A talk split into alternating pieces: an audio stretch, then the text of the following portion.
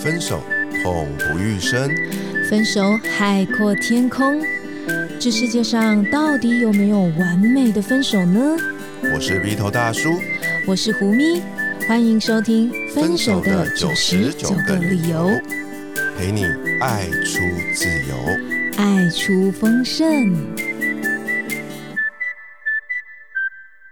Hello，Hello，我是胡咪。嗨嗨，我是鼻头大叔。节目开始前提醒您，喜欢我们节目的话，记得按下订阅以及打开通知，你就会收到节目上架的第一手通知哦。嗯，今天我们要来回复听众，来给我们算是分享自己心情的一个回应吧。我们在那个节目的资讯栏里面呢，其实一直都有附上一个表单连接。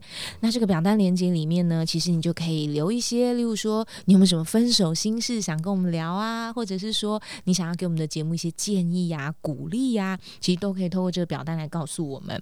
那今天就是呃，我们想要来跟小琪聊聊，也跟所有听众一起分享一些关于无预警分手这个主题。嗯。吴明老师，你有没有被这样过啊？有吧。嗯哼，我觉得应该算吧。对啊，我记得你好像跟我讲过嘛，就是你曾经被某一任的男朋友突然跟你说：“嗯，我觉得我们还是不适合在一起。”对，然后所以，我我刚刚那样纠结的意思是，我觉得说，嗯，对，那某个程度，那好像也算是叫做找不到太大的理由，因为我没有从他口中听到什么具体的理由，这样，嗯，然后那确实是让让人觉得很错愕或很很很难过，就会觉得说，哎，好像之前还好好的啊，啊，怎么突然就到底是发生什么事？对，所以我们来呃跟大家分享一下小七的信好了。好，小琪他这么说，他说近期我被提分手，其实有点突然，而且无预警。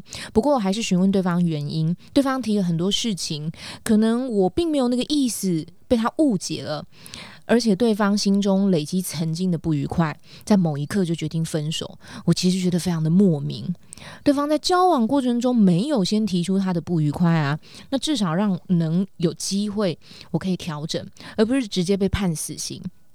最后，我还是有表达想法，并且好好的谈，也尊重他的决定。当下是好聚好散的收尾。回家呢，给了一段祝福的话，以后我们就没有联系了。那社群软体都可以看到互动，可是分手一个多月之后，对方突然把我封锁了。我其实觉得，你退我追踪也没关系，直接封锁就有点，嗯啊，就是是有那么不想再接触我吗？那我们当下不是都好好聊完了吗？我理解每个人都可以有自己的选择，也尊重，只是心中还是有点受伤。不知道你们两位觉得，通常会有这样举动的人，是因为什么原因呢？嗯，这是小琪信件的内容。我觉得看起来是两个层面哦，一个就是叫做哎被吴玉景分手，觉得很错愕、很莫名，然后好好讲完第二个。就是怎么后来一个月后又被全面封锁？嗯，双重打击。嗯，对，可能会有一种。所以，我我怎么了？我是有到底有多差，让你无预警分手我，然后让你之后又那么不想要接触我或被我接触这样子啊，一定超难过的哦。嗯，是的，这个我们哦有一种说法，就是有种说法说这种叫断崖式的分手，就是你走走走走路走的顺顺啪，然后就掉到下面去了，这种。实质你好像没有感觉到什么矛盾啊，好像也没有感觉到什么分手的理由啊。你看我们节目都九十九个理由了，就是小琪可能这理由到底是什么，都觉得没有征兆，所以那种落差感就会让人觉得很震惊啊、很失望啊、很痛苦啊，甚至还会有那种自我否定。嗯，就是为什么会遇到这种事？你是不是酝酿很久了？你到底心里在想什么？你每天都心里有一百个疑问，这样子。对，而且我们女生真的会有一种猜测，就是特别是女孩子心思很细。你像刚刚 Vito 大叔问我有没有那种经历嘛？我就会觉得说，如果对方当时没有给我一个很明确的说法的时候，就会开始。然后他也重点是他也没有说你不好，他也没有说你你怎么了。然后你就会开始想东想西，说该不会其实我是你的小三吧？该不会其实呃，你其实在我不知道说，默默也有劈腿，然后你在两个女生之间，最后你现在做决定了，你选他了，所以你就跟我分手，然后然后就开始觉得，所以是这样吗？我是蠢吗？我没有发现吗？你知道我们女生这个小剧场超多的，脑补啊，对对对对对，嗯，所以那那种就会各种纠结，然后有时候就到了某一个点上，就觉得说，那不然我来看看你的那个社群账号，是不是真的早就有什么对象？然后就会一直每天都想看看最近他是不是又有没有跑去哪玩啊，吃什么餐厅啊，看起来有没有那个那个金属的汤匙。有没有反映出另外一个人的脸呢？难怪你们女生都那么喜欢滑 IG，然后把它放大看每个细节。对对对对，有时候可能就可能是拍到隔壁桌的，然后自己还在那边想很多，还从那个隔壁桌的那个那个什么杯子的倒影去看那个到底是谁？对对对，就是会，你知道，我们完全就是会有那种各种想法，然后。如果找不到，你不会觉得放心，你会觉得没关系，我再找。然后明天又滑，后天又滑，这样子。然后那如果哎又被封锁，就会想说怎么了吗？所以一定有嘛？根本是你的那个呃现在的对象，是不是叫你什么一定要封锁前女友之类的？这样做贼心虚。嗯，就是各种，反正就是各种脑补，然后就觉得很痛苦、很难过这样子。天哪，其实我我自己没太多这样的经验，但是我以前在职场上其实常有这种事，哎，就是那种所谓的无预警裁员。有点有点像哎，你不觉得很像吗？就是我平常每天都很快乐，想说我要在这个公司继续做下去。有一天，老板就突然把你叫到办公室，说你做到明天就可以，不不是明天，今天就可以走了。有发钱了，分手没有发钱。哎，分手没有发钱出来，搞不好你之前投入的那些都没有了，所以更惨。我觉得啦，对啊，那状况也很像啊，就是你你离开之后，你会永远搞不懂，你会常常会夜深人静啊，或者一起床就开始在想，我到底是。做错什么事？为什么你不要我？等等的，然后可是你永远不会有再有机会去知道事实的真相。嗯，那因为我当过公司主管啊，所以其实后来我当主管之后，我才明白，其实你知道吗？有很多时候不是你的错。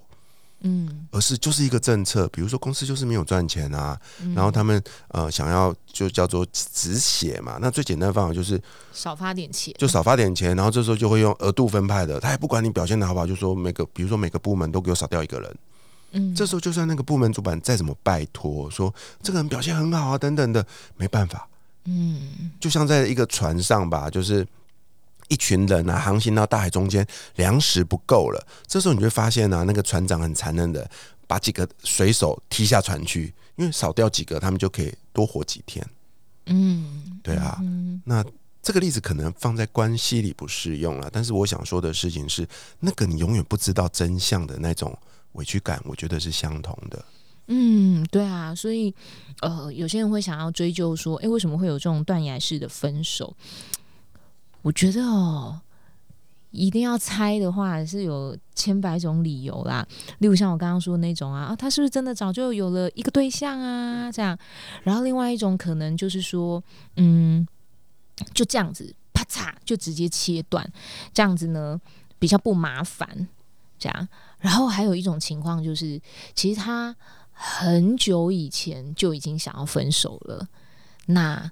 可是你知道，人有一种愧疚之心，所以那种愧疚之心就会加倍对你好，所以会觉得嗯，我们都很好啊，我们没问题啊。他掩藏的很好，对，就是基于一种愧疚这样子，所以他最近一直在发糖，然后糖果发完了以后，就就是哎，好了，我觉得我弥补的差不多了，那那我们分手吧。然后终于就说了，也有可能是这个样子，对，就理由他非常的多，所以。我我认为也像刚刚大叔说的，你永远不知道那个正确的、真正的实质理由是什么。所以，如果听众朋友你现在有遭遇过那样子所谓断崖式的分手的话，我认为我们真的就可以伤心啊、难过啊。不过，如果你一定觉得你非得要一个真正的理由你才能够解脱的话，我认为。可能有时候你会失望的比较多，或者是他真的你硬逼着他随便说出一个理由的话，那那就那那就就是可能也不是真的，如果你追求是一个真实的话，所以是我们先探讨说为什么会有这个分手的情形。对，大概讲。然后我之前就是刚刚 vivo 大家说那个嘛，就是突然就说，呃，就是他表现的也是这样，突然变得这样奇奇怪怪这样子。然后后来我才问说，哎，那你怎么了？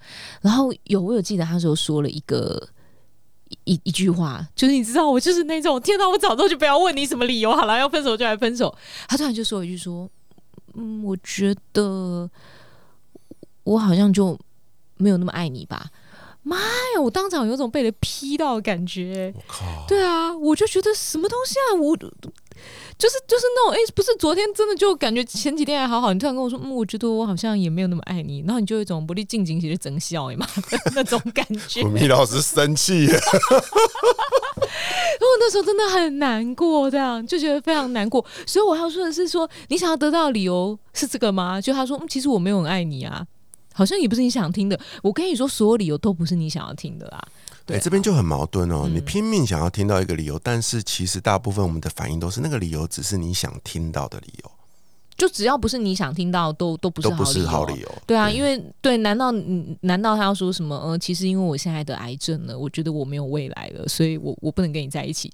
这种撒狗血的理由，也许是真的，说你也不能接受啊。就因为那个理由。可能会是伤人的，所以常常当事人对方会没有办法说出来，因为他不想伤害你。因为分手这件事已经伤害了你。如果他再讲出真正跟你分手的理由的话，那会伤的你更深。嗯，是的。所以啊，这个就是我们说的前面的关于说，哎，是不是真的？真的就是我们需要一个理由这样子，然后包含后面所谓封锁的事情也是一样的，因为我觉得既然已经分手了，很多人并不是能够当朋友的，对。然后还有就是，呃，封锁的理由是什么？我觉得跟那个分手的理由其实是差不多的。你也不知道到底他为什么要封锁你，有时候真的也不是你不好，也有可能是。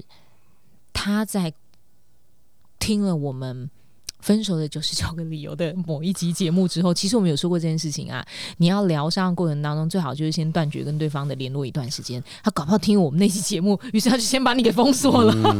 然后他想要静一静，再慢慢的去想一想，maybe 这是一种可能。然后也有可能像我们说的，哦，他现在又交了一个新的对象了，新的对象很介意什么的。他基于类似像这样的原因，他就想要让对方安心，也许他就这样了。但是我觉得无论是什么。你们也是分手了。在以这封信啊，我有想到一个我曾经在年轻的时候看过的 MV，韩国的 MV 啊。嗯，对啊。如果你有看过这个 MV，你应该年纪跟我差不多。那个是一个韩国的 MV 啦哦，那首那首歌很有意思，他就是在演说有一个摄影师爱上了一个女生，然后两个人就谈恋爱。可是有一天啊，那个女生啊，因为摄影师你知道他们要冲底片嘛。对不对？然后就有那个暗示，然后就有很多化学药剂。然后有一天啊，那个女生啊，就是为了帮这个摄影师去打扫他的房间，不小心就就就弄伤了自己的眼睛，他就看不到了。那从此之后，那摄影师就很自责，因为他害这个女生失明。结果呢，这个摄影师就做了一件事，把自己的眼角膜捐出来给这个女生。后来那个女生重获光明的时候，这男生就。从此消失在他的生命，他就觉得莫名其妙，你怎么跟我分手了？我这么爱你。然后直到过了很久之后，他有一天在街边看到这个摄影师已经看不到了，他才知道事情的原因是这样。那时候我看到那 MV 的时候，我大哭，你知道吗？我怎么觉得我好像有印象这 MV，但我想不起来是哪一个。那个那里面是我阿妈放给我看的吧？那个男主角是一个 还蛮帅的一个男生。那我我想跟大家分享这个 MV，就是。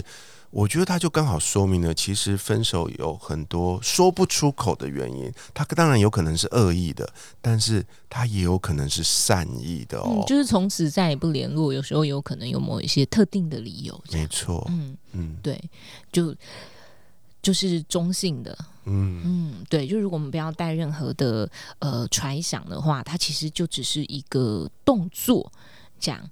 对啊，那用另外一个角度去思考的话，就是我们的缘分就到这一段了吧？嗯，很像那种人生的列车啊，人生的列车总是有人在某一站就上车，有人在某一站下车。你这一站这站下车之后，其实你们这辈子今生真的就再也没有遇到了。我想说的是，或许这个分手的决定是对方给你最大也是最后的祝福。嗯，是的，而且我认为，呃，某个程度你们俩都蛮成熟的，就是有坐下来心平气和的好好谈一谈这样子。嗯，这真的是一个，呃，至少在最后留给彼此一个还不错的、蛮平静的回忆这样子。嗯嗯，然后我想要讨论一件事情，就是说这个我也是听了很多朋友说过的，就是关于什么无预警分手这件事情。对，就男男女女的说法，我其实都有听过。然后后来大家归纳了以后，就会发现说。哎，真的是无预警吗？因为我们彼此，例如说，都会有这种共同朋友嘛。可能女生说：“哎，我男朋友跟我无预警分手。”可是我们可能也认识男生，然后男生可能在另外一边很激动说：“屁啦，最好是无预警啦 什么的。”他就说：“我早就跟他讲过多少次了。”对，有时候就是我们听到了双方的说法之后，才会觉得说：“哎呦，啊那插架嘴讲。”然后或者是说，男生也说：“啊，我女朋友怎样怎样啊？怎么就是突然说？”不跟我在一起了。昨天还在那边哈你哈你，然后今天就说要分手，然后就觉得女生一定在外面什么认识新对象。然后我们同时认识女孩子，女孩子就说才没有诶，她之前就对我这样这样那样那样。然后我跟她说过几百次，然后她都没有要改，我实在是忍无可忍。所以真的没有征兆吗？就是如果呃你现在曾经或者是。你们正在谈分手，或你曾经有过那种无预警的经历的话，那我觉得大家也可以听听看米夏说的这些原因。嗯，就是你可以想想，你现在在关系中有没有这样子的情形，以免你也在未来某一天遭遇到这种情况的时候，你会认为是一种无预警这样子。对，就是有四种情形哦，它就是一种，嗯。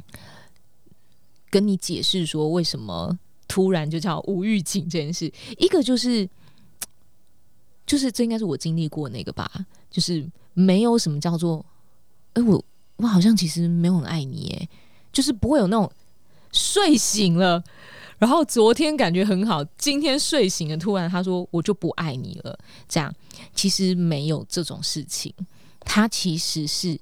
一点一滴，你们在过去相处的过程当中，很多的感情都被消磨掉了。所以其实没有什么那种叫睡一夜起来他就不爱你了，或是三天以后突然不爱你的那种。除非他是丢高啊，或者是被附身。对，所以这是一个好，这是一个我们刚刚说的，就是呃一点一滴消磨了。可是那个一点一滴是什么？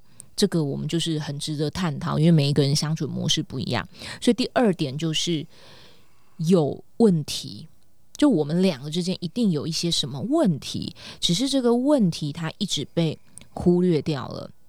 嗯，因为有时候我们常会说，呃，对方好像改变了啊，然后对方他怎么突然不爱我了啊？哦，其实某个时候就是。好像我们这样就把问题放到对方身上，有时候我们可能会有点忽略对方会透露出有一些讯号，或者是有一些裂痕，我们自己给忽略了。这样，嗯，然后或者是说地雷，有的时候相处的时候，对方就是有很多地雷，可是你也许就会觉得说，诶，那是个什么雷啊？拜托，这种事情你有什么好在意的？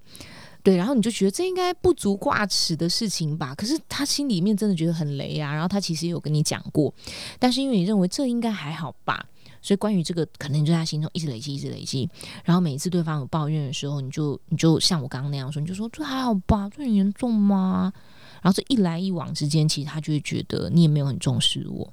然后累积到一定程度的时候，其实就会失去感觉。那大叔，你有没有什么雷？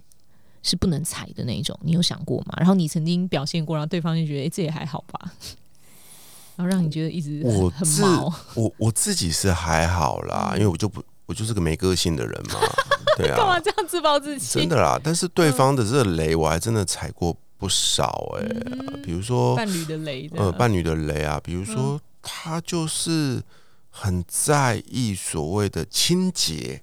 嗯，清洁，比如说，他就规定，比如说，这当然这是个人呐。我要说，他是很 personal 的啊。比如说，他规定说，早上起来啊，一定要刷牙才能接吻啊啊！你不应该觉得这很莫名其妙？我早上一翻一翻头，我就想给你来个 love kiss 嘛，对。结果每次你这么做，他就瞪你。然后一开始你会觉得说，啊，他可能怎样讲？我的意思是说，你知道的，你就是想亲他嘛，然后搞个几次他就生气，然后。然后甚至要跟你分手，你就觉得莫名其妙。可是后来我回头想，那就是我不够尊重对方的感受。所以重来一遍的话了，我一定画面有点逗。哎呀，所以所以如果重来一遍的话，我真的会乖乖每天就是比他早点起来去刷完牙，再回来亲他，叫他起床。所以你是你是呃，就是说，嗯，一个翻身就想要把嘴嘟鬼气，然后就被扑，然后就被一脚踹走之类，就说去刷牙。就是搞个几次之后，就就弄得很不愉快啊！我也觉得那时候的我啊，也觉得莫名其妙，就是这是一个爱的行为啊。嗯，然后我想说，我还甚至怀疑说，你就是不爱我了，你为什么不给我亲，连亲都不行？就搞了半天沟通的结果，哦，原来是他很在意那个睡了一个晚上，口腔会有细菌跟异味。嗯，你看我们有很清楚的沟通哦，对不对？但是坦白说，我还是很难改过来。就觉得起床要先亲啊，谁会先刷牙？就先先棉被下床，穿拖鞋走，而且要蹑手蹑脚的哦，因为你你你起来就把它弄醒了，那就不浪漫了嘛。好吧，那你要不要改亲额头就好了？这样子问题就比较解决。哎，你看，这就是另外一个解决问题的方法 啊。对啊，就你没有一定要嘴对嘴，搞不好对方也很纠结，他就觉得说，因为他会要求你要刷牙的。就是要他会觉得嘴巴会有异味，一定他也在意自己嘴巴有异味，所以你刷了他没刷，我觉得他应该也还是蛮。所以你看反过来，这是我对他。如果我反过来，我这辈子都在期待每天早上起来，他可以来我一个 love kiss，他永远只亲我额头，嗯，那我会觉得很难过啊，我得不到我要的。但他其实爱护你，怕你被他的口气熏到，他才只亲你的额头。所以你看看，这是不是一个美丽的误会？嗯，对，所以所以。这个就是那种对方觉得不足挂齿，可是如果每次抱怨的时候，你还是把你那个臭嘴嘟过来，然后就觉得嗯很恶哎，所以本来很浪漫的那个 kiss 突然变得很恶哎，然后久而久之，好像那个浪漫感觉就被消磨掉了。嗯对，所以就我们刚刚说第二种情况，就是说。应该有一些什么问题，只是一直被忽略。那我我觉得我们刚刚说的这个还是两个人之间比较私密的事情，有些是牵涉到那种婚姻里面啊，亲人相处啊。例如说，太太如果跟先生说啊，那个啊，你妈妈怎样怎样，然后老公有时候就说。哎呀，那我妈你就包容一点啊，那那有什么？哇，我跟你说，这个雷更大，就大到大概一段时间就爆炸了，对，没错，嗯，所以这种就叫做有问题，可是是被忽略。然后再第三就是说，其实那个不满的感觉没有被解决的话，就一直累积，一直累积，一直累积。最后就会超过那个临界点。对啊，我们常听一句话叫做“冰冻三尺非一日之寒”呐，嗯，其实就是这个道理啊。嗯对啊，它当然有可能是突然间急冻，但是那是异常气候嘛。大部分的状况下，其实都是慢慢变冷的，或慢慢融化的。所以关系啊，不管变好或变坏，其实都是慢慢酝酿的。对，可是这个时候啊，我们通常就会这么说。就是因为我们刚刚说不满感觉累积，然后超过的临界点会爆掉嘛。然后这个时候呢，一方就会觉得说：“那你干嘛不说？你现在对我不满，你干嘛不说？”这样，有时候我们在关系里面啊，就会觉得可能只是一开始吧，你可能只偶尔会犯这个问题。那你可能会说：“那你不开心，你干嘛不讲嘞？”确实是哦，就是有时候有些问题刚刚发生的时候，我们是把它忍住了，我们会忍住想说，可能对方也是偶尔啦、初犯啦这样子，可能这样，所以他就没有说。然后或者是像我们刚刚说的，就是也许对方有说出口，可是那一种他讲的话被忽略了。所以久而久之，这些情绪他都没有得到妥善的处理，所以彼此之间经常有一些适度的沟通啊，还要有一些那种叫做呃 me time，对我们自己来说是属于自己的时间。可是我觉得伴侣也要有自己的那种 me time 啊，就是特别例如说你们有了孩子，或是你们是跟其他的人同住啊，每天家里都很热闹，你还是要有情侣或是夫妻自己彼此的那种沟通时间。可以让这些我们所谓的不满的情绪有一种适当的出口沟通，而不会有那种“哼，他怎么突然不爱了？嗯，他怎么突然变了？”所以第三个就是那个不断累积的感觉会爆开到那个临界点。然后在最后一件事情就是说，其实有时候不一定是我们刚刚说没有沟通，有时候就叫做。那是无效的沟通。嗯嗯，对，就是像刚刚那个 v i o 大叔举的例子说，有时候每一每一些点，那个就是非常个人的。你知道那个雷真的不一样哎。我以前看过很多案例啊，我想大家或多或少都有听过，你就觉得很夸张的。什么他们会离婚是因为老婆牙膏从尾巴挤，老公牙膏是从中间挤，屡劝不听。嗯，然后就是因为这样，他觉得很烦啊，不堪负荷。这样啊，有的是因为什么马桶盖没有掀，就那个雷点不一样。这样，那这种事情就是一种很难改变的感觉，所以你不要自己不在意，你就觉得别人也应该要不在意。然后别人说，你就觉得，哎，你也不大方，哎，你那么小家子气啊，你龟毛，哎，你点很多，哎，这样，那对方会有一种。所以现在我是有什么问题吗？好吧，那既然你觉得这个都是我的问题，那我们不要在一起，就都没有这个问题了。对，所以呃，请做有效的沟通。嗯，以我们刚刚分享的这四个哦，这四种无意无预警分手的这个征兆来回头看小琪来的这封信，你有没有发现？哎，好像都蛮符合你描述的一个情境哎。嗯，对，那所以我们最后帮大家总结一下哦。第一个就是说，关于分手啊，然后或者是说分手以后我们。能不能当朋友啊？有没有要继续彼此联系啊、追踪啊这一些的？我觉得他都没有固定的理由或者是一定的答案，因为那都是一种变动式的。所以，我们就是可以回归到自己的身上啊，整理自己的情绪，那继续往前走，并且感谢过往的那段美好曾经的陪伴。然后，在第二大事项就是关于是不是真的有。所谓无预警，现在正在关系中的你也可以去思考看看，你们是不是有所谓的呃良好的沟通啊？有没有真正去在意对方的那些呃很在意的那些项目？那你是不是真的有把它放在心上？这样，然后你们经常有一些彼此都能够互相了解对方心事的一些对话，这样子。嗯，没错，把过去的这一份。嗯，不完美的爱吧，把那份情绪抽回来，好好的活在现在，好好的投注在下一段感情里，你才能够活出更好的自己哦。是的，那新朋友如果听到这里喜欢我们今天的分享，记得为我们留下五星好评，让我们知道你喜欢这个主题。也欢迎追踪胡咪跟 V 头大叔的粉丝专业，与我们近距离互动。相关的资讯会放在这集节目的资讯栏里。如果你也有话想要跟我们聊聊，也欢迎就是呃在表单里面告诉我们。永远记得活好现在，未来绽放。我是胡咪，我是 V 头大叔，我们下一集见，拜拜。